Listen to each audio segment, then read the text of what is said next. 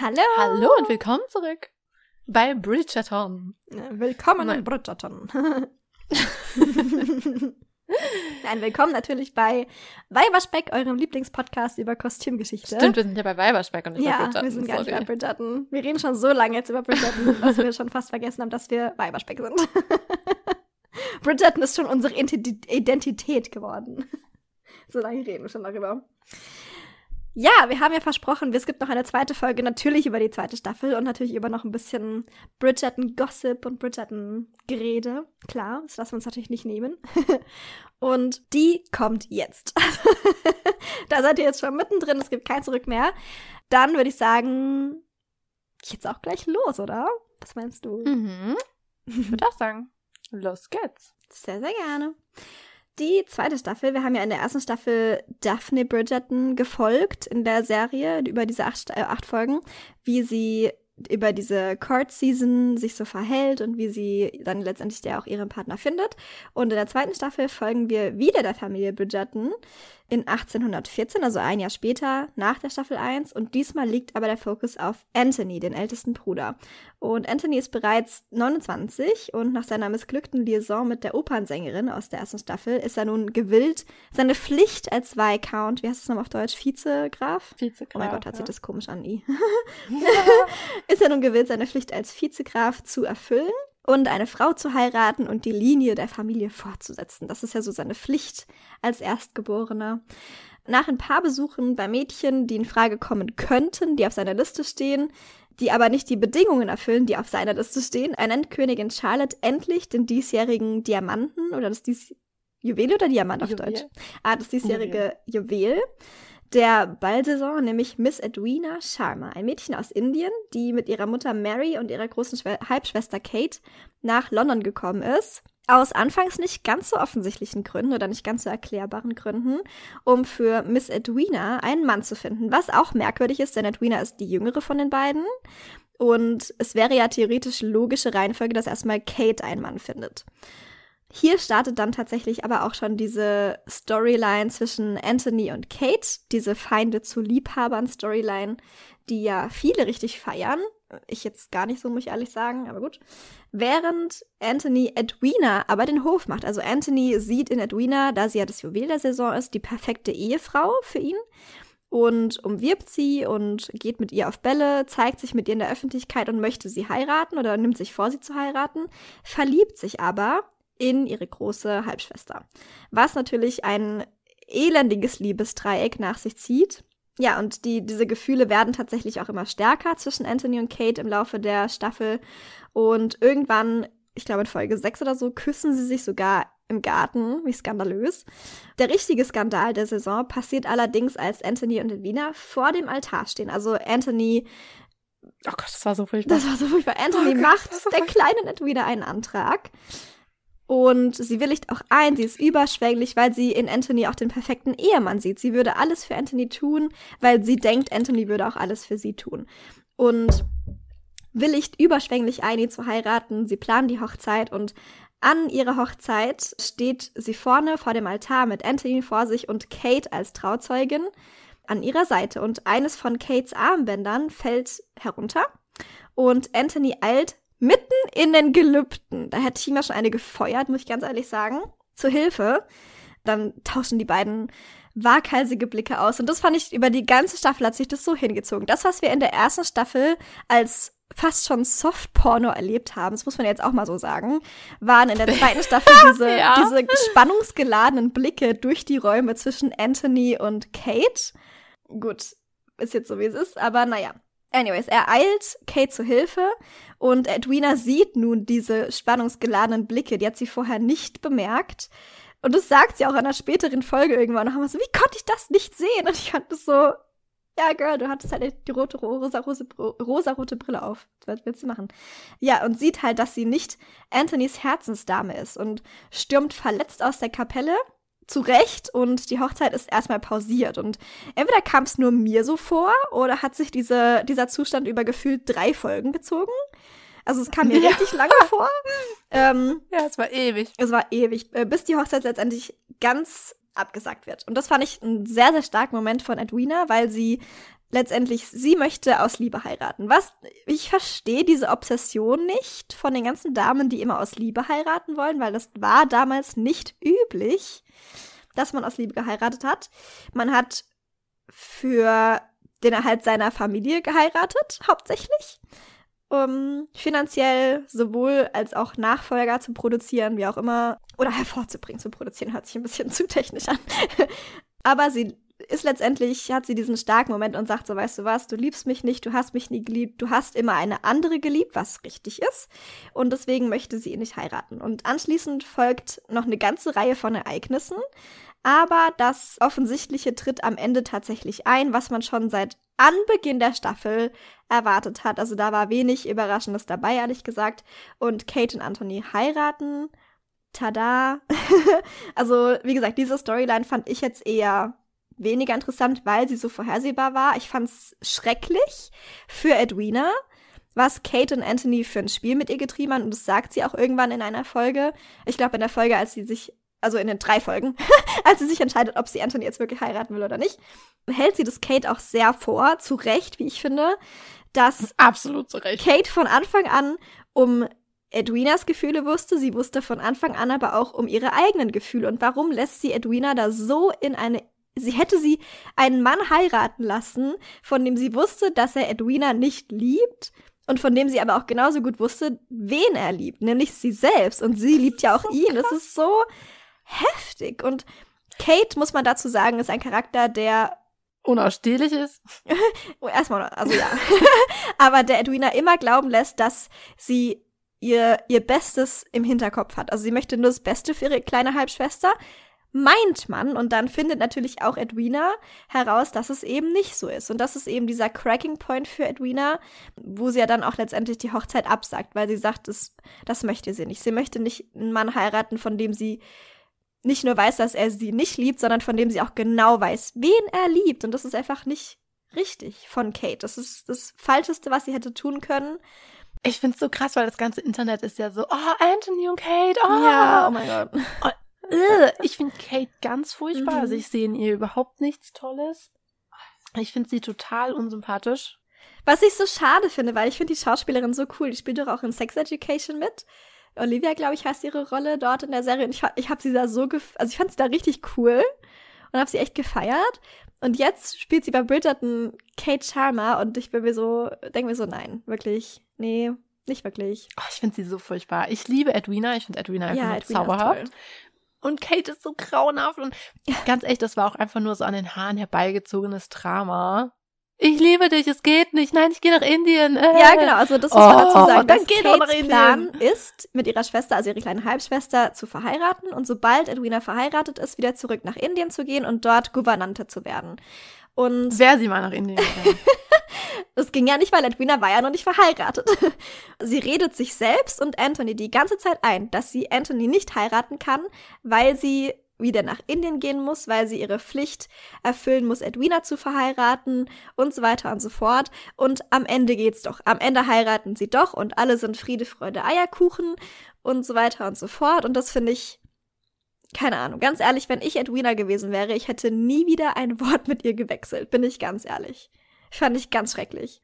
Ich habe die letzten Tage auch schon zu dir gesagt, ich kann mir Edwinas Stimmung und Edwinas Situation sehr gut vorstellen. Ich mhm. habe ja selber eine kleine Schwester und ich habe eine große Schwester. und wenn ich, also allein die Vorstellung, meine kleine Schwester freut sich auf diese Ehe und denkt, das wird wunderbar. Mhm. Und ich weiß aber, der Typ steht nicht auf sie, der steht eigentlich auf mich. Oh mein Gott, nie in die, niemals in meinem ganzen Leben könnte ich mir nicht vorstellen, meine kleine Schwester da wie ein Trottel da hinzustellen und ins offene Messer laufen zu lassen. Ich finde das so übel. Mhm. Oh, niemals kann. Und ich meine, wie gesagt, auf der anderen Seite bin ich auch selber eine kleine Schwester. Und wenn ich mir vorstelle, meine große Schwester hätte das mit mir gemacht und ich hätte da gestanden wie ein Trottel wie die Edwina, mhm. Oh mein Gott, ich hätte nie wieder Nord mit ihr geredet. Ich fand das so krass. Ja. Überhaupt. Sorry, ich meine, so jeder, der irgendwie Schwestern oder überhaupt Geschwister hat oder gute Freunde, man würde niemals eine gute, seine beste Freundin, überhaupt eine Freundin oder seine Geschwister in eine Ehe reinlaufen lassen, wenn man weiß, es wird nicht so, wie sie sich das vorstellen. Weißt du, wie ich meine? Und das ist einfach dann selber ja, der Grund weißt, dafür zu sein. Dich. Ja, genau. Also, hallo, das ist so Uh, Ja, das geht doch nicht. Das wollte ich, meine ich ja gerade, wenn man halt selber weiß, man ist der Grund dafür, dass es nicht so wird, wie sie sich das vorstellt. Das finde ich, das finde ich wirklich sehr verwerflich. Anyways, ich habe ja schon gesagt, das ist ein Handlungsstrahl. Das ist eigentlich der Haupthandlungsstrahl, den ich persönlich jetzt nicht gebraucht hätte, ehrlich gesagt, weil es gibt noch so viele, viel interessantere Handlungsstrahle, Strahle, Strähle, wie zum Beispiel den der Familie Featherington. Lord Featherington ist zwischen den zwei Staffeln verstorben. Also in der ersten Staffel äh, sehen wir ihn noch, in der zweiten Staffel wird das eben so erzählt, dass der, dieser Lord verstorben ist. Und das Haus bekommt also einen neuen Hausherren, denn es war ja damals nicht möglich, dass drei Frauen, vier Frauen allein unter einem Dach gelebt haben. Die haben immer einen Gockel gebraucht, der auf sie aufpasst. Und zwar den Neffen des alten Lords, aka den Cousin der drei Featherington-Schwestern, Penelope, Prudence und der dritten, de- deren Namen ich immer vergesse. Philippa. Philippa ist die vierte. Ach ja, genau. Philippa, richtig. Familie findet sich schon seit der ersten Staffel oder überhaupt in einer finanziell prekären Lage und sie hoffen natürlich darauf, dass der neue Herr des Hauses, angeblich ein reicher Edelstein-Minenbetreiber aus Georgia, für sie sorgen wird. Es kommt natürlich, also das ist ein Schwindel, es ist, er ist kein Edelsteinen-Minenbetreiber aus Georgia. In Georgia gibt es keine Edelstahlminen und er ist auch nicht reich. Und der Schwindel fällt tatsächlich auf, als Miss Featherington, Portia, feststellt, dass der neue Herr des Hauses keinen Penny besitzt. Denn sie erwartet natürlich von ihm, dass er Rechnungen bezahlt, dass er ihr neue Kleider bezahlt und sowas. Kann er nicht, weil er, er hat nichts. Und gemeinsam schmieden die beiden dann einen sehr kurzweilig gedachten Plan, nämlich dass der Lord Investoren suchen soll für seine Mine, weil das natürlich schon ein potenziell sehr ertragreiches Geschäft sein könnte, wenn man jetzt wirklich eine Mine besäße und sie dieses Geld schließlich zum Leben verwenden könnten. Also, und der Schwindel fliegt dann aber wiederum am Ende natürlich auf, weil die Leute erwarten natürlich ihr Geld zurück. Aber das ist nicht der Grund. Der Grund, warum dieser Schwindel aufliegt, ist, weil Colin Bridgerton Investor werden möchte. Also er jagt die ganze Zeit schon diesem neuen Lord Feather Featherington hinterher und irgendwann willigt er dann ein, ihn als Investor anzunehmen und sie unterhalten sich um, in der Bar von Mr. Mondred. Den habe ich ja am Anfang auch schon erwähnt. Das ist eigentlich ein Charakter, der in den Büchern gar nicht drin war. Und der schaut sofort durch diesen Schwindel hindurch, also der hat den schon voll durchschaut und macht dann Colin auf diesen Schwindel aufmerksam. Also natürlich nicht direkt, aber er lässt eben einige Bemerkungen von Stapel, die erahnen lassen, dass Lord Featherington eben kein Minenbesitzer ist, nicht reich ist, nicht viel Geld hat und auch eigentlich keine Investoren braucht, weil er keine Minen besitzt. Colin natürlich schlau und flink, wie er dann ist, forscht selbst noch ein bisschen nach und ist schnell dazu in der Lage, den Schwindel vor versammelter Mannschaft offenzulegen, potenziell. Und ja, dann einigen sie sich darauf, beziehungsweise Lady Featherington, Portia, jagt ihn dann aus dem Haus, damit es eben nicht rauskommt, dass sie da auch mit drin hängt, weil sie war ja nur ein Opfer seiner, seiner Machenschaften sozusagen. Und ich finde, es hatte so ein bisschen den Eindruck von einem Tinder-Swindler des 19. Jahrhunderts. Also weil hat sie ja so manipuliert die ganze Staffel über. Also sie dachte ja wirklich, also Portia, die Mutter dieser drei Töchter, dachte wirklich, sie hat selber Chancen bei diesem neuen Lord Featherington. Ob, wollte dann zwischenzeitlich eine ihrer Töchter mit ihm verheiraten, was schon ein bisschen fragwürdig ist, meines Erachtens nach, aber gut. Mm das ist doch nicht fragwürdig. Ja, damals natürlich nicht, aus heutiger Sicht vollkommen. Damals war das natürlich normal, das stimmt. Aber Ich finde, es war voll die komische Szene, als die das vorgeschlagen hat und die Töchter waren so, was? Aber er ist doch unser Cousin. Und ich dachte mir so, hä, das war damals das Normalste der Welt. Mhm. Und vor allem ist er ja nicht mal ihr direkter Cousin, sondern Cousin vierten Grades oder so. Mhm. Also, hm? Ja, naja, anyways. Auf jeden Fall versucht sie eine ihrer Töchter noch im Laufe dieser Staffel mit ihm zu verheiraten. Das klappt zum Glück nicht. Die Verlobung ist somit gelöst, als sie diesen Schwindel aufdecken, von dem ja Portia die ganze Zeit natürlich wusste, weil sie hing ja mit drin. sie wird so, stellt sich selbst dann natürlich als Opfer dar, um dann nicht auch mit runtergerissen zu werden und jagt ihn dann somit aus dem Haus. Äh, Also sie hat seine Koffer schon gepackt. Äh, Es wird von ihm erwartet, dass er mit dem nächsten Schiff wieder nach Amerika fährt. Ganz ehrlich, Magda, du musst es auch herausstellen, was für ein geiler Moment das war, weil Ja. ich finde, Porsche ist ja oft so eine furchtbar nervige Person. Mhm. Aber der Moment war so geil, weil er ihr ja dann auch vorschlägt, so, ach, lass uns zusammen nach Amerika gehen, die Töchter können ja nachkommen oder auch nicht. Ja, genau. Und das ist auch so der Moment, wo Und, sie das dann auch so checkt, wie, wie manipulativ er auch gerade ist. Also, dass ihre Töchter ihm nichts bedeuten, aber dass ihre Töchter für sie ja in dem Moment eigentlich ihre ganze Welt auch irgendwie sind. Also sie kann ja ohne ihre, was soll sie Ja, ohne aber ihre das hätte man ja machen? nicht gedacht. Ja, Also, weißt du, sie kommt ja gar nicht als liebende Mutter rüber. Mhm. Und in dem Moment war das so mega gemacht, als er sagt, was, aber Porsche, ich dachte, wir sind ein super Gespann. Und sie sagt, waren wir auch, aber ich habe schon einen Gespann. Ja. Meine Töchter. Oh mein Gott, geil, geil, geil. Ja. Das war richtig cool gemacht. Das war einer der stärksten Momente, fand ich, in der ganzen Staffel. Auch natürlich, ich fand es witzig, weil es ist einfach so ja, man, man hätte nichts anderes von Porsche erwartet, um als diesen Schwindel mit ihm zu planen. Aber das hätte man nicht von ihr erwartet, dass sie so zu ihren Töchtern steht. Äh, ich dachte, sie geht mit nach Amerika. Ja. Auf nimmer Wiedersehen. Ciao, ciao. ja, aber das fand ich ein sehr, sehr schönen Moment, das stimmt. Ja, dann ein weiterer Handlungsstrang am Rande ist natürlich, oder was heißt am Rande, der wird später schon noch ein bisschen wichtiger, ist, dass wir Eloise ein bisschen mitverfolgen. Also man folgt ja immer so ein bisschen allen Charakteren.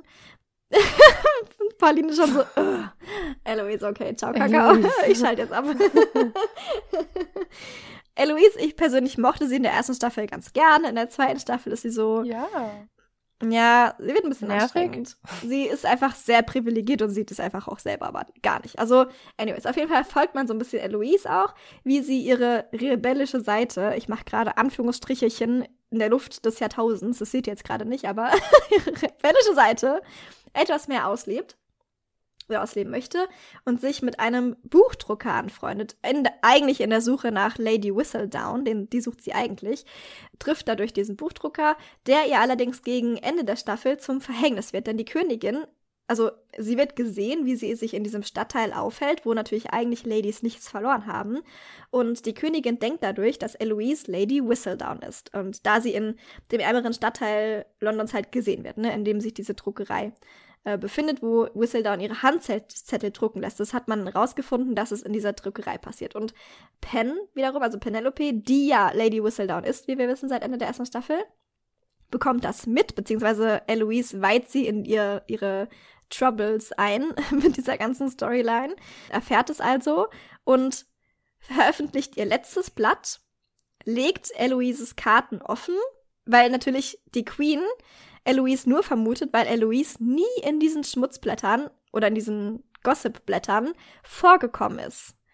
Was natürlich auch eine gute Erklärung wäre, dass sie Lady Whistledown sein könnte. Und Penelope wiederum als sie das mitbekommt, veröffentlicht diese Story, dass eben Eloise mit diesem Buchdrucker angebändelt hat, bla bla. Ja, Eloises Ruf ist danach schon auch ein bisschen geschädigt, aber die Königin droht Eloise an, wenn sie nicht zugibt, Lady Whistledown zu sein, wird sie ihr die Hölle heiß machen. Und das meint sie auch wirklich ernst. Also es gibt eine Szene, als sie sich in der Kutsche mit Eloise, also sie lässt Eloise in ihre Kutsche einsteigen, unterbreitet ihr ihren Fund, nämlich dass sie ja anscheinend rausgefunden hat, dass Eloise Lady Whistledown ist und redet dann auf sie ein, sie soll doch endlich zugeben, dass sie es ist. Und wenn sie es nicht zugibt, bis, ich glaube, drei Tage oder eine Woche oder so gibt sie ihr Zeit, ich weiß nicht mehr so genau, ja, wird sie ihren Ruf und den Ruf ihrer ganzen Familie wirklich sehr, sehr stark schädigen und richtig durch den Schmutz ziehen.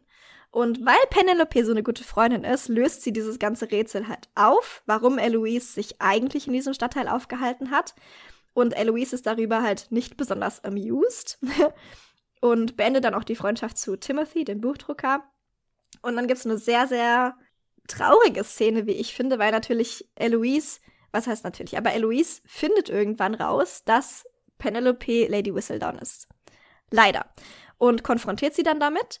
Und Penelope sagt dann einfach offen, also wahrheitsgetreu, ich habe das alles nur für dich gemacht. Ich habe mein letztes Blatt geschrieben, habe dich mit diesem letzten Blatt aus dieser Misere rausgeholt und hab für immer Lady Whistledown abgedankt. Wegen dir, weil du meine beste Freundin bist.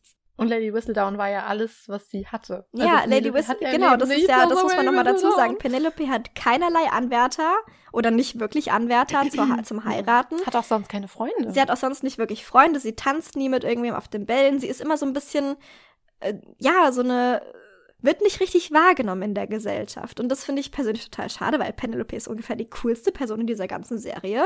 Oh, ähm, oh ja. aber ja, also Lady Whistledown war Penelopes Ventil, diese ganzen, diesen ganzen Frust vielleicht auch ein Stück weit irgendwie Luft zu machen. Dadurch, da, also dass sie eben nicht so richtig wahrgenommen wird in der Gesellschaft. Und Eloise hat mit ihren, mit ihrem Rumge Dümpel eigentlich. Sie weiß ja nicht, was sie macht eigentlich, Eloise, weil sie eben so, ich habe ja schon gesagt, Eloise ist einfach sehr privilegiert und sieht dieses Privileg aber nicht. Und dadurch, dass sie es nicht sieht, hat sie eben Penelope diese, dieses Outlet weggenommen. Also, was heißt weggenommen? Penelope hat es aufgegeben, aber Eloise, anstatt dankbar zu sein und zu sagen, ja, das war vielleicht jetzt nicht die coolste Aktion, das hätte man bestimmt auch irgendwie an, hätte man nicht anders lösen können, aber vielleicht, keine Ahnung. Aber danke, dass du so hinter mir gestanden hast. Und ich brauche kurz einen Moment, um darauf klarzukommen. Gib mir eine, gib mir eine Woche, dann treffen wir uns auf den Tee und reden darüber. Nein, Eloise ist stinkewütend, wirft Penelope vor, vor, keine gute und keine loyale Freundin zu sein, was wir alle wissen, dass es nicht stimmt und stürmt von dannen. Und es wird auch nicht, also es wird tatsächlich am Ende der Serie gezeigt oder am Ende der Staffel, dass Penelope doch wieder anfängt zu schreiben, weil sie eben so mitgenommen ist von dieser Situation mit Eloise. Ja, sie hat ja auch nichts anderes. Sie hat wirklich Ja, und ich meine, würde ich ganz ehrlich auch machen. Wenn meine Freundin, wenn ich jetzt alles bei meiner Freundin aufgebe und die ist so undankbar, dann würde ich mir auch denken, na gut, ob ich dann weiterschreibe oder nicht, kann dir ja dann egal sein. Wenn es dir eh, wenn es dir nichts bedeutet, dass ich das für dich aufgegeben habe. Fertig. Ich bin ja der größte Penelope-Fan. Ja, ich finde Penelope und Lady Danbury sind meine Favorites oh yes. überhaupt. Ich liebe Penelope. Was ich natürlich schon auch sagen muss, sie hätte rein theoretisch es Eloise sagen können. Also als sie gehört hat, dass die Königin sie erpresst, hätte sie sagen können, hey Eloise, hör mal, wir sind beste Freunde. Und du wirst jetzt wahrscheinlich sauer sein, dass ich dir das vorher nicht gesagt habe, aber ich bin Lady Whistledown. Mhm. Lass uns zusammen überlegen, wie wir dich da rausholen können aus dieser doofen Situation. Lass uns das vielleicht auch zusammen schreiben. Das hätte ich geil gefunden, wenn die zwei sich, weil Eloise will ja, ja auch immer schreiben. Aber vielleicht das hatte sie einfach keinen Bock auf Eloise. Ja, das kann ich mir nämlich vorstellen. Aber weißt du, das, das, da sage ich noch, okay, da hat Eloise einen Punkt. Da hätte Penelope anders handeln können mhm. und vielleicht wäre das dann anders verlaufen. Aber ich finde, diese Szene zwischen Eloise und Penelope war einer meiner besten Szenen in ganz Bridgerton, mhm. weil ich habe auch zu Magda halt die letzten Tage schon gesagt, ich mag Eloise auch und sie ist auch ein wichtiger Charakter, weil sie natürlich das Ganze aufmischt mhm. durch ihre anderen Gedanken und so weiter. Das ist schon wichtig, das gibt dem Ganzen Lebendigkeit, aber sie ist immer nur am Jammern. Also sie mhm. würde gerne schreiben, aber jammert. Ja. Und Penelope hörst du nie jammern, aber sie schreibt einfach. Sie macht es einfach, ohne drüber zu reden, ohne zu klagen. Sie macht es einfach. Und Eloise ist die ganze Zeit nur am Jammern darüber, dass sie es nicht machen kann. Und das macht mich wahnsinnig. Und das finde ich ist ein mega Moment, als die beiden streiten mhm. und dann Penelope auch zu ihr sagt, du bist doch nur sauer, dass ich das mache, wovon du die ganze Zeit redest. Ja. Das ist so ein geiler Moment. Oh mein Gott, Penelope. Ah, oh, Penelope. Ja. Also da bin ich wirklich mal gespannt, wie die beiden in Staffel 3 miteinander umgehen. Ja, da bin ich wirklich da bin ich wirklich gespannt drauf, wie, wie das weitergeht mit Lady Whistledown, was sie als nächstes schreibt, ob sie vielleicht dann auch kein Blatt mehr vor den Mund nimmt, was Eloise angeht. Kann ich mir auch gut vorstellen. So ist Penelope, glaube ich, nicht drauf. Aber da bin ich sehr gespannt drauf. Aber ja, im Großen und Ganzen kann man schon sagen, finde ich, handlungstechnisch habe ich eine Weile gebraucht, um reinzukommen, bin ich ganz ehrlich in die zweite Staffel. Aber letztendlich ist schon auch einiges an Charakterentwicklung da. also bei Eloise, bei Penelope, auch bei Anthony, auch wenn ich es nicht so richtig zugeben möchte. Auch bei Kate, auch wenn ich es da nicht so richtig zugeben möchte. Also es, man sieht schon auch eine ganz gute, oder auch bei den Brüdern natürlich. Also Colin und wie heißt der andere? B? Benedict! Benedict, Benedict genau. ist einfach der genau. Beste. ich liebe Benedict. Ganz ehrlich, mein ganzes Herz der Staffel gehört Benedict. Weil Lady Danbury und Penelope, Penelope mochte ich sowieso schon immer. Mhm. Die habe ich immer geliebt. Aber Benedict, oh mein Gott, hallo. Ja. Benedict mega, ist halt, das mega, ist mega. doch in der ersten Staffel auch, dass Benedict ist ja der Zweitgeborene. Und er möchte gerne malen und er möchte gerne Künstler sein. Und dann trifft er irgendwann auf einen Künstler. Und der eröffnet ihm dann, dass es natürlich als Zweitgeborener er viel mehr Freiheiten hat, als er denkt. Also er muss nicht unbedingt heiraten, er muss keine Erben vor vorbringen und nichts. Es wird von ihm nichts erwartet als Zweitgeborener. Außer natürlich, wenn jetzt mit Anthony irgendwas sein sollte. Aber ja, diese, diese Freiheiten hat er und diese Freiheiten lebt er auch in vollen Zügen aus in der zweiten Staffel. Ich finde es total cool zu sehen. Und das ist tatsächlich auch in der zweiten Staffel, kann ich ja noch mal ein bisschen aus so historischen Kontext eingehen. Also nicht besonders viel, aber in der zweiten Staffel sehen wir, als er, als, als Benedikt mit zu einer von diesen Art Soireen kommt in dem Haus dieses Freundes, von diesem Künstler, sehen wir George Cruikshank in der zweiten Folge Das war ein englischer Karikaturist aus der Zeit, der tatsächlich auch die originalen Zeichnungen von vielen von Charles Dickens Büchern gemalt hat im Original. Also er ist ein recht bekannter Zeichner und Karikaturist aus der Zeit. Einfach um das nochmal ein bisschen, ja, ein bisschen historischen Kontext reinzubringen. Ja, aber das war tatsächlich mal so die Handlung, jetzt lang und breit erzählt, tatsächlich. Ich wollte mich eigentlich kurz fassen, aber naja. Aber zu den Kostümen hat ja Pauline schon relativ viel gesagt bei der ersten Staffel. Das gilt natürlich auch alles für die zweite Staffel. Also da, wo vielleicht noch ein bisschen historische Akkuratesse manchmal drin ist in den Kostümen in der ersten Staffel, das ist in der zweiten Staffel komplett über Bord geworfen. Also in der zweiten Staffel habe ich das Gefühl, sind die Kostüme noch weniger historisch akkurat. Aber die Schnitte sind besser. Das hat mir besser gefallen persönlich. Man sieht mehr Spencer-Jäckchen, also gerade bei Eloise. Eloise ist tatsächlich mit einer der wenigen Charaktere bei den Damen, die sich tagsüber, das hat ja Pauline auch schon gerade gesagt, wirklich einigermaßen korrekt anziehen. Also sie hat immer ein Spencer-Jäckchen drüber. Sie hat auch sehr schöne Handschuhe in der zweiten Staffel, häufig an tagsüber. Sie hat immer einen Fichu oben im, im Ausschnitt drin stecken oder eine, eine Chemisette, was sehr, sehr schön aussieht. Ich, ich verstehe mal nicht, dass alle Leute immer davon reden, so, ja, wir wollten halt diesen Effekt dieser Kleider uns nicht minimieren durch historische Akkuratesse und mit Tageskleidern, die waren ja immer sehr hochgeschossen. Es kann sehr, sehr schön aussehen, wie wir bei Eloise sehen. Und ich verstehe nicht, warum sie das nicht bei anderen Charakteren auch gemacht haben. Aber gut, ich weiche vom Thema ab. In der zweiten Staffel sehen wir viele Sachen, die gleich sind zur ersten Staffel, was zum Beispiel historische Akkuratesse angeht, aber wir sehen auch viele, viele Sachen, die anders gemacht wurden. Vielleicht nur ein bisschen, aber das größte Augenmerk, was hier direkt, ja, einen anspringt, finde ich persönlich, weil die Kostüme auch einfach einen Ticken anders aussehen, ist, dass man den Kostümdesigner gewechselt hat. Wir haben ja schon, oder Pauline hat ja schon erzählt, dass in der ersten Staffel Ellen Miroschnik die Kostüme gemacht hat. Und in der zweiten Staffel hat diese Kostüme die liebe Sophie Canal gemacht. Canal? Ich weiß nicht, wie man ihren Namen ausspricht. Diese Sophie hat auch schon bei der ersten Staffel als Costume Assistant mitgewirkt. Also sie kennt die Show sehr, sehr gut. Von Anfang an war sie praktisch dabei. Und konnte leider nicht rausfinden, warum Ellen Miroschnik nicht mehr dabei war. Ob es da irgendwelchen Gossip gibt. I don't know. Aber wir gehen natürlich davon aus, dass das alles in Guten auseinandergegangen ist. Wir wünschen natürlich niemandem was Schlechtes. Aber genau, dieses, diese Season hat äh, Sophie Canal den Designstuhl übernommen. Und eine Sache, die aber gleich geblieben ist, die wir auch eben bei Pauline in der ersten Staffel schon gehört haben, ist, dass sehr, sehr, sehr viele Kostüme gemacht wurden. Und zwar auch hier für die zweite Staffel wurden wieder ungefähr im Schnitt 700 Kostüme hergestellt. Das sind, das hat sie auch in einem Interview verraten, das sind ungefähr 160 Stücke oder Teile oder Kostüme, die jede Woche hergestellt werden müssen. Und das sind natürlich nicht nur die Kleider, sondern, und ich habe ja schon gerade eben ein bisschen das Augenmerk auf den Schmuck gelenkt, was die Schamas auch angeht oder generell. In der zweiten Staffel sehen wir sehr, sehr viel Schmuck. Oder täuscht mich das? Also ich war der Meinung, ich habe mehr Schmuck gesehen als in der ersten Staffel. Und wir sehen auch tatsächlich zu beinahe jedem Kostüm irgendeine Art von Haaraccessoire oder Hut oder Kopfbedeckung oder ähnliches. Also das gehört natürlich immer mit zum Outfit dazu. Das haben wir in der Regency-Folge oder in der Empire-Folge schon angesprochen, dass man früher nicht ohne Hut eigentlich aus dem Haus gegangen ist. Und hier haben sie es eben ein bisschen, naja, loser gefasst, diesen Terminus, und haben hier sich das ja zur Aufgabe, äh, zur Aufgabe gemacht, dass es zu jedem Outfit auch ein Haaraccessoire dazu gab, besonders bei den Damen.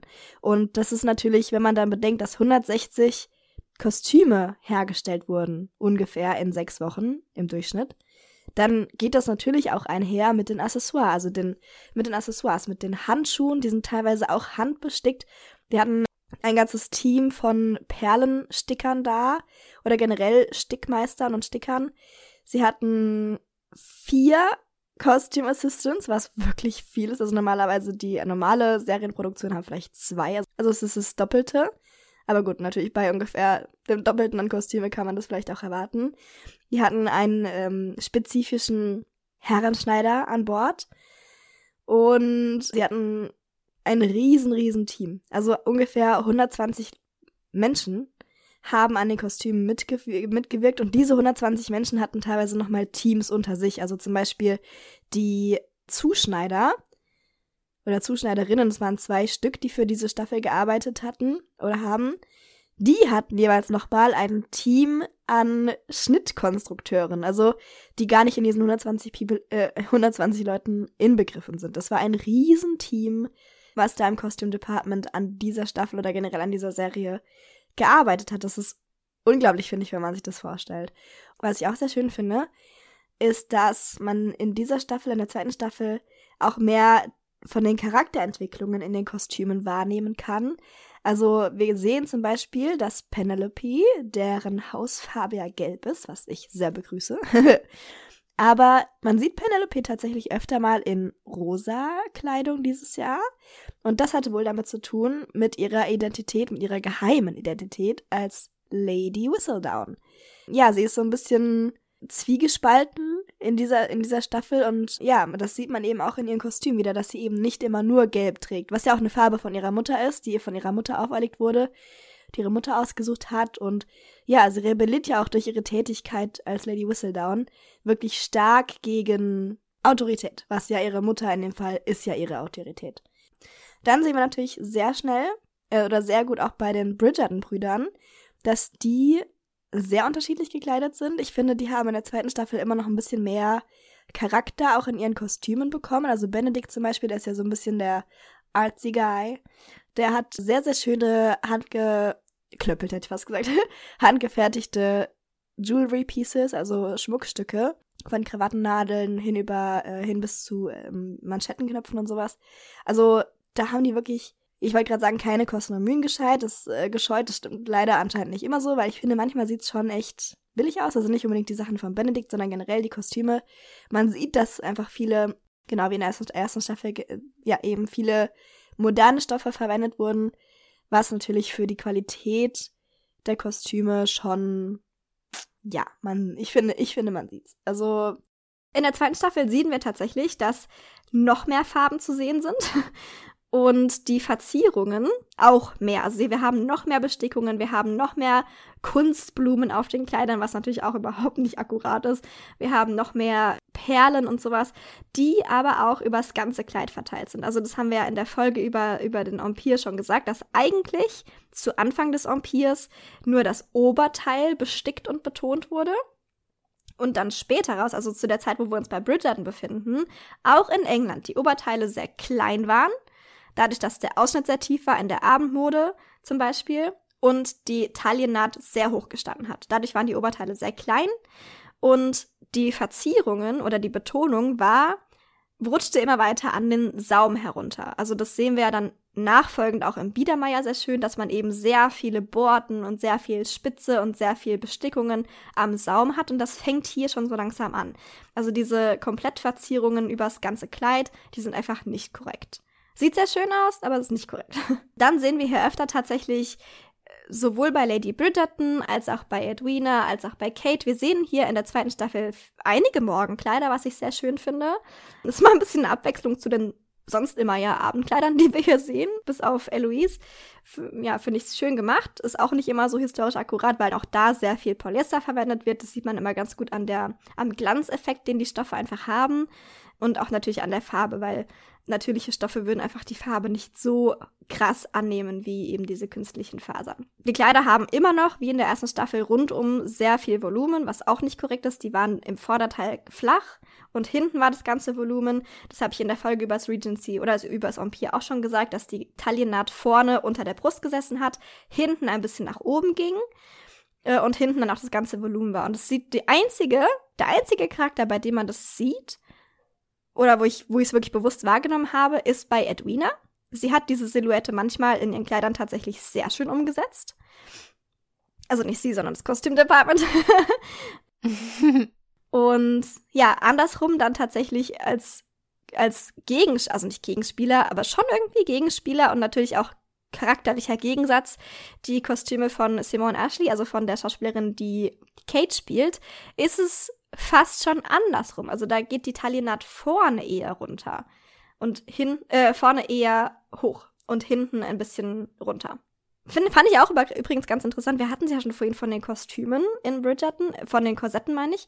Und Simone Ashley, die Schauspielerin, die Kate gespielt hat, hat auch in einem Interview gesagt, dass sie sich durch das Korsett oder durch die Korsette, die sie getragen hat, eine Verletzung an der Schulter zugezogen hat. Also mehr habe ich dazu auch nicht rausgefunden. Ich weiß nicht genau, was sie gemacht hat, dass sie sich die Schulter verletzt hat. Vielleicht beim Zumachen oder so, kann ich mir vorstellen.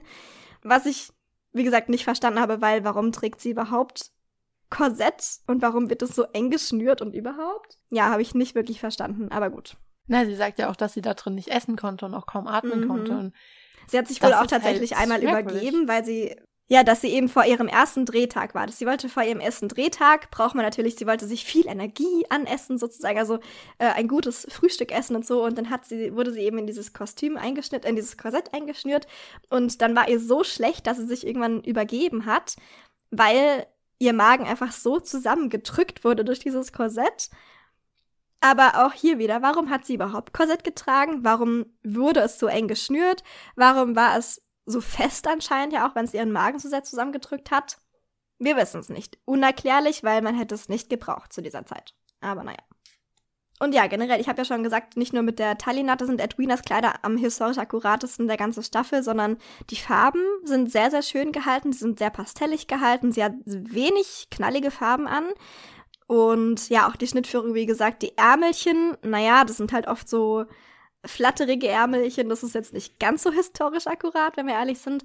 Aber an sich, also die Schnittführung Oberteil, Rückteil, wie gesagt, ist sehr nah dran. Die Farben sind sehr nah dran. Auch die Stoffe sind nicht so shiny wie bei anderen. Also da könnte man fast vermuten, dass da natürliche Stoffe verwendet wurden. Oh lala. Also Edwina, großer Fan. Sowohl von ihrem Charakter als auch von ihrem Kostüm. ja, das war's eigentlich schon. Also alles andere hast du eigentlich schon gesagt zur ersten Staffel. Aber irgendwie habe ich in voll vielen Interviews, also ich habe es dann halt nicht nachgelesen, aber ich habe das irgendwie häufiger halt so überlesen, dass bei Kates Kleidung irgendwie auch so indische Einflüsse mit reingenommen wurden. Aber mhm. ich weiß halt nicht, was damit gemeint ist, weil ich habe es dann nicht nachgelesen. Also das sieht man ganz schön an einmal an den Farben. Kates Farben sind ja sehr nicht nur knallig, sondern auch sehr gesättigt sozusagen. Es sind sehr gesättigte Farben mit diesen Lila-Tönen, den Magenta-Tönen. Also sind einfach sehr edelsteinfarbig gehalten. Und natürlich einmal in den, in den Schmuckstücken, die sie tragen, ist es sehr schön zu sehen, dieser indische Einfluss. Also es sind sehr schöne, sehr schöne Schmuckstücke, die wir hier sehen, die ein bisschen an indische Schmuckstücke oder generell südasiatische Schmuckstücke erinnern sowohl von den Steinen, die verwendet werden, als auch von der Ausschmückung her und eben die ganzen Bestickungen auch. Also das, was ich gerade gesagt habe, was ja eigentlich im England der Regency-Ära nicht korrekt wäre, dass man das ganze Kleid von oben bis unten gleichmäßig bestickt. Das ist hier tatsächlich eine, ja, so ein, einmal so ein Nicken in die Richtung, dass sie eben eigentlich aus Indien stammen und dass man eben, also es sind so typisch, oder was heißt typisch, aber es sind indisch angehauchte Muster oder südasiatisch angehauchte Muster, die hier eingestickt wurden oder bestickt wurden. Sehr schön verziert natürlich durch Perlen, was ja auch so einen südasiatischen Flair hervorruft. Also es ist natürlich nicht so stereotypisch in your face südasiatisch oder indisch angehaucht, was ich aber persönlich sehr schön finde. Also man hätte da viel, viel falsch machen können, wenn man so einen Ansatz eben hat, dass man diesen, diese indische, diesen indischen Einfluss da reinbringen möchte in die Kostüme.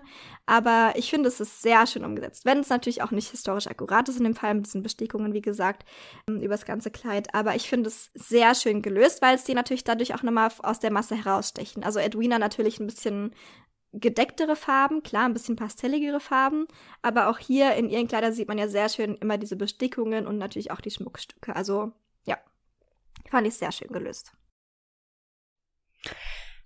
Weißt du, warum bei Kate, also das ist mir voll auf, also es ist mir in der zweiten Staffel noch mehr aufgefallen, aber bei Kate ist mir ganz extrem aufgefallen, dass in den ersten Folgen ihre Ärmel immer so gespalten waren. Es waren immer so Doppelärmel und ich habe mich die ganze Zeit gefragt, warum? Hat das was zu bedeuten? Mhm.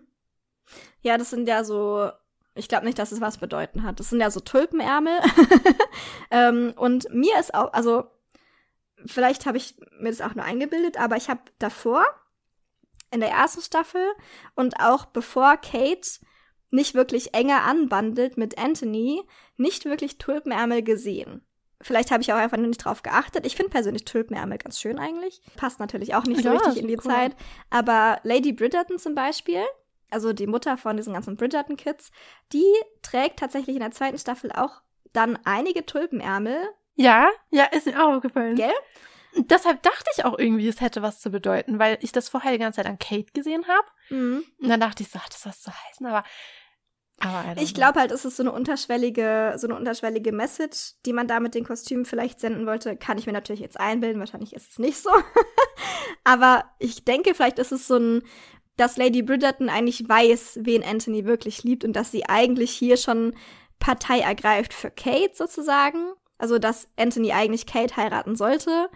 Und dann, also sie hat ja dann irgendwann auch so einen Talk mit Anthony, wo sie ihm dann auch sagt, so, ja, das ist überhaupt nicht, das bist überhaupt nicht du, dass du jemand heiraten würdest, den du nicht aus ganzem Herzen liebst, weil du dann auch für deine Familie, die du ja aus allem, aus ganzem Herzen liebst, alles tun würdest und so weiter und so fort. Und ich denke, es hängt einfach damit zusammen, dass Lady Bridgerton da unterschwellig eigentlich schon weiß, wen er eigentlich heiraten sollte und deswegen ihre Ärmelform zum Beispiel ein bisschen an Kate schon angleicht. Kann ich mir vorstellen. Keine Ahnung. Vielleicht liege ich auch komplett falsch. Wahrscheinlich liege ich komplett falsch.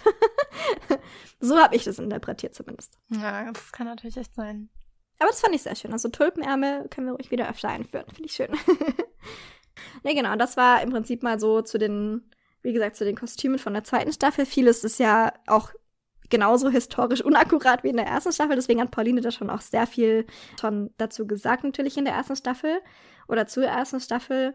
Aber eben solche Details wie zum Beispiel diese Ärmel oder die, die indischen oder südasiatischen Einflüsse in den Sharma-Kostümen oder natürlich auch eben diese, diese Alleinstellung von Eloise, dadurch, dass sie eigentlich die mit historisch akkuratesten Tageskleider trägt. Das war eben so das Interessanteste, was mir persönlich an der zweiten Staffel am meisten ins Auge gesprungen ist an den Kostümen. Meine große Frage dieser Staffel ist, was hat Colin in Benedicts Tee reingemacht? Ich weiß es ehrlich gesagt auch nicht. Ich habe es gegoogelt, weil es hat mich natürlich auch interessiert. Das äh, Gründen, die wir vielleicht nicht nennen. Nein, Spaß. Nein, Schatz natürlich. Ich habe es auch gegoogelt, aber es war tatsächlich nicht wirklich rauszufinden. Also viele Leute nehmen an, dass es ähm, Opium war. Und davon bin ich auch erstmal ausgegangen, weil Anfang des 19. Jahrhunderts kam das langsam auf. Und dann, das weiß man ja heutzutage, dass wirklich Ende des 19. Jahrhunderts gab es ja wirklich richtige Opiumhöhlen, die einfach nur den Zweck hatten, Leuten Opium zu verkaufen. Aber, und deswegen habe ich kurz drüber nachgedacht, ob es wirklich Opium ist, weil seine Reaktion, ich dachte nämlich immer, vielleicht liege ich da auch falsch, ich habe noch nie Opium genommen. Ich dachte immer, Opium ist ein Schmerzmittel beziehungsweise ein Beruhigungsmittel. Und seine Reaktion ist ja alles andere als beruhigt, als er diesen Tee trinkt.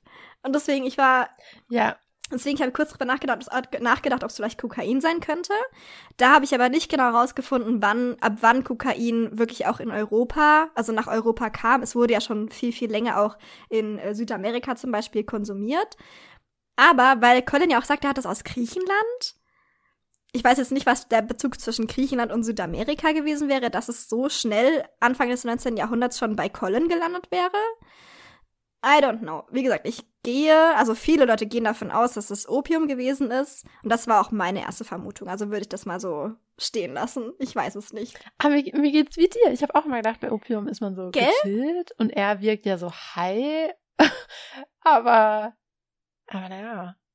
Keine Ahnung. Äh, Vielleicht, ja, das hast du ja auch schon, wir haben es letztens schon darüber unterhalten, hast du ja auch schon gesagt, er hat ja so viel genommen, dass es vielleicht auch dadurch diese Wirkung halt so krass war auf ihn, dass er halt eher aufgeputscht dadurch wurde.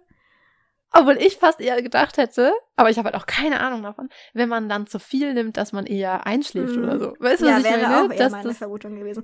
Deswegen, also, also an seiner Reaktion strange. auf das Mittel hätte ich eher Kokain vermutet, ehrlich gesagt. Aber ich konnte nicht rausfinden, was es tatsächlich war. Oder es, also die Showmacher haben auch nichts dazu verloren. Keinen Satz, was es sein sollte. Und die verlieren ja sonst sehr viele Sätze darüber, was sie sich immer bei ihrem Zeugs denken. Also das hat mich schon auch gewundert, aber es, man findet nichts dazu. Ja. Aber es war eine coole Szene. Also generell muss ich sagen, Benedict Benedict Bridgerton so hat in cool. dieser Staffel mein ganzes Herz. Ja. Ich liebe Benedict. Und wir haben auch gerade, also wir haben gerade schon mal geschaut, was denn das, weil im Moment richten sie sich ja nach der Reihenfolge der Bücher. Und wenn man nach der Reihenfolge der Bücher geht, wäre Benedikt als nächstes dran auf dem Heiratsmarkt. Also mal sehen. Vielleicht kurze Mhm. Vermutung an der Stelle von über die dritte Staffel von Bridgerton. Vielleicht sehen wir Benedikt im Opium und im Liebesglück. wir werden sehen. Oh, ich bin schon so gespannt, weil ich finde, keine Frau ist gut genug für Benedict. Mhm. Also Benedikt ich ist bin sehr coolste. gespannt, was da passieren wird. der coolste der Brüder. oh, der Beste. Ich liebe Benedict mhm. so sehr. Ich meine, Colin kann auch nett sein, aber er ist zu dumm, um zu raffen, dass Penelope ja. die perfekte Frau für ihn ist. Penelope also, ist viel zu gut für ihn. Ja, aber hallo. Ja. Penelope und Benedict. So, uh, here we go. I like it. I like it. I like it because. Wenn Colin zu dumm ist dafür. Ja. Hat er halt Pech gehabt. Und Hauptsache, dann geht er bestimmt nochmal zu Penelope, wenn sie wirklich Benedikt heiraten würde und zieht so eine Marina-Aktion ab.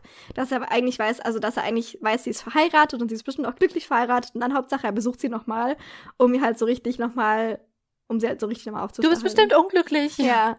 Du gell? mich bestimmt, du, du weißt bist es nicht. Oh, gell? Gell? ah. Colin, wirklich.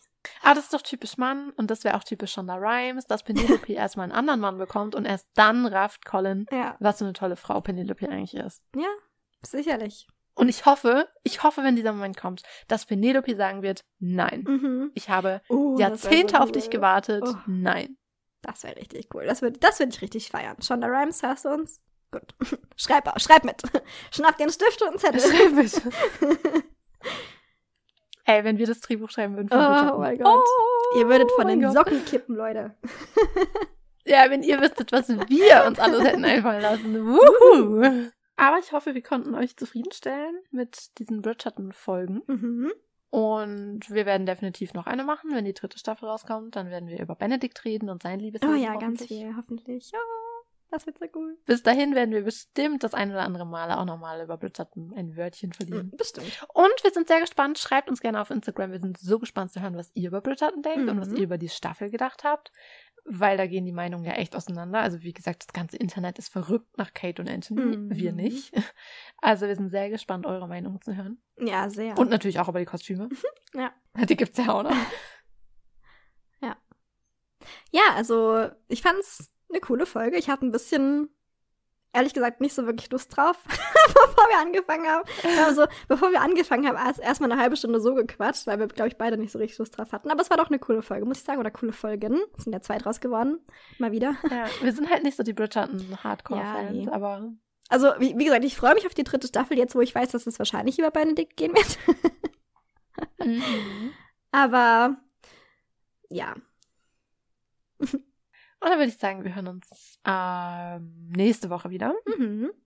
Nächste Woche hören wir uns wieder mit einem ganz anderen Thema. Nicht ganz so witzig dieses Mal, aber, aber wichtig. Ja. Also seid gespannt. Es wird auf jeden Fall interessant. Dann hoffen wir, es hat euch gefallen. Ihr dürft natürlich auch gerne wieder, wie immer, unserem Podcast folgen auf dem Streaming-Portal, wo ihr den Podcast hört, damit ihr keine Folge mehr verpasst sondern das direkt einfach angezeigt bekommt, wenn ihr morgens aufwacht oder mittags von der Arbeit kommt und direkt reinhören könnt. Und ihr dürft uns natürlich auch gerne da, wo es möglich ist, bewerten. Ulala. Da würde ich sagen, bis dahin. Mit verzüglichen Grüßen. Tschüss. Ciao, ciao.